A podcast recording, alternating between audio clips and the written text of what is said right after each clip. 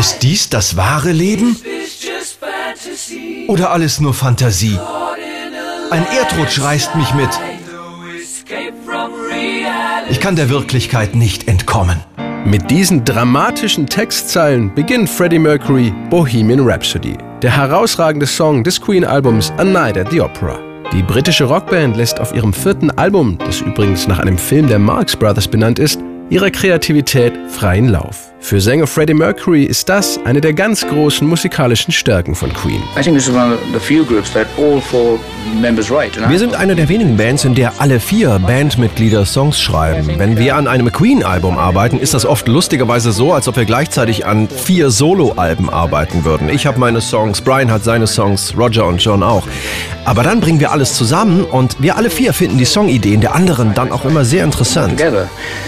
Writing different songs, so it keeps us interested. So entsteht im Sommer 1975 ein facettenreiches Album mit verspielten Songs wie Seaside Rendezvous.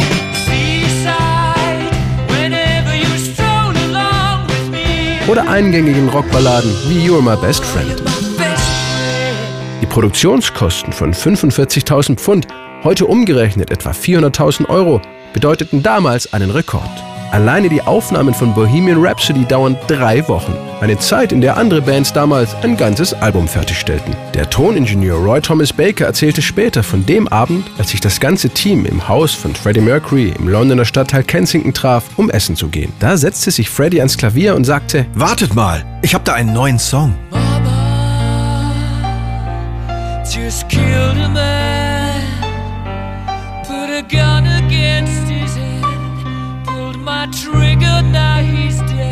die Melodie klang nach einer Ballade, der Text war erst halb fertig. Freddie Mercury überraschte dazu noch alle mit seiner Aussage: äh, Und da plane ich übrigens noch einen Break mit einem Opernteil ein. Freddie hatte sich überall Notizen gemacht. In seinem Telefonbuch, auf kleinen Zetteln in der Küche. Keiner in der Band konnte sich vorstellen, wie man daraus jemals einen Song basteln konnte. Geschweige denn, wie er am Ende klingen sollte erinnert sich Queen-Gitarrist Brian May. Bohemian Rhapsody was much more Freddie's baby than Bohemian Rhapsody war mehr als alle anderen Songs Freddie's Baby. Sein Traum oder auch sein Albtraum, wie immer man es nennen mag. Wir haben ihm nur dabei geholfen, dieses ambitionierte Projekt zu realisieren, aber nicht mehr als das. A huge percentage of it was was Freddie Mercury. Im Rockfield Studio in Südwales nehmen Freddie Mercury am Piano, John Deacon am Bass und Roger Taylor am Schlagzeug gemeinsam die Basic Tracks auf. Die Gitarrenparts von Brian May kommen später dazu. Oft hatte Freddie Mercury auch dafür schon die passenden Melodien im Kopf. An manchen Stellen ergänzte Brian May aber seine eigenen Ideen. Er wollte mit seiner Gitarre einen Gegenpol zu Freddys Stimme bilden.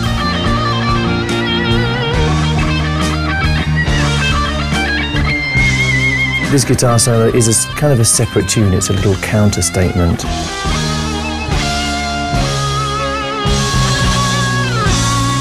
Wie ein Puzzle entstehen nach dem klassischen Vorbild einer Rhapsodie die einzelnen Teile von Bohemian Rhapsody. Am schwierigsten war für Queen der Opernteil. Jeden Tag hofften Freddie, Brian und Roger als Gesangstrio, dass sie die Aufnahme endlich fertigstellen konnten. Doch immer wieder kommt Freddie Mercury mit einer neuen Idee um die Ecke. Galileo, Galileo, Galileo Figaro. Magnifico! Eine ganze Woche lang quälen sich Queen mit neuen Passagen für diesen Opernpart herum. Erzählt Schlagzeuger Roger Taylor. Wir haben sehr viel Sorgfalt hineingesteckt, um jede einzelne Spur aufzunehmen. Denn wir waren ja nur drei Sänger und zum Schluss konnte man an einer Stelle 128 Stimmen hören. 128 voices heard at one point.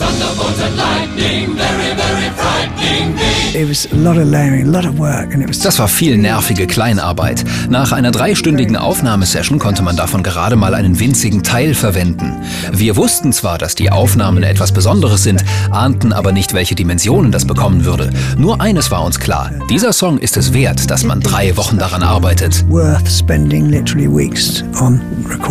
Als Bohemian Rhapsody endlich im Kasten war und das Album A Night at the Opera fertig gemischt ist, sind sich die Queen-Musiker einig, dass nur Bohemian Rhapsody als erste Single in Frage kommt. Doch ihre Plattenfirma EMI sträubt sich. Ein Song mit sechs Minuten Länge hätte im Radio doch keine Chance. Da schickt Freddie Mercury das Band an seinen Freund, den Capital Radio DJ Kenny Everett, und will dessen Meinung wissen. Kenny ist begeistert und spielt den unveröffentlichten Track innerhalb von zwei Tagen 14 Mal. Und alle Hörer fragen sich, was ist das bloß für ein Song? Die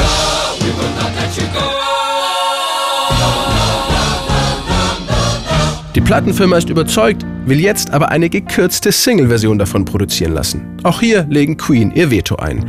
Entweder der Song floppt oder er geht durch die Decke. Als Bohemian Rhapsody im Oktober 1975 als Single erscheint, steht sie wenig später neun Wochen lang auf Platz 1 der UK-Charts. Ein Problem gab es allerdings noch. Weil sie den Song mit den damaligen technischen Mitteln unmöglich live in der Sendung Top of the Pop spielen können, dreht die Band aus der Not heraus für 4.500 britische Pfund den ersten Videoclip der Musikgeschichte. Bis heute weiß übrigens kein Mensch, wovon Bohemian Rhapsody eigentlich genau handelt. Beschreibt der dramatische Text mit seinen nach großer Oper klingenden Figuren wie Galileo oder Scaramouche das wahre Leben oder ist doch alles nur Fantasie?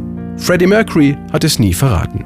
Sein Lieblingssatz war Bohemian Rhapsody bedeutet was immer du willst, dass es bedeutet. Is this the real life? Is this just fantasy? Caught in a landslide, no escape from reality. Open your eyes, look up to the skies and see.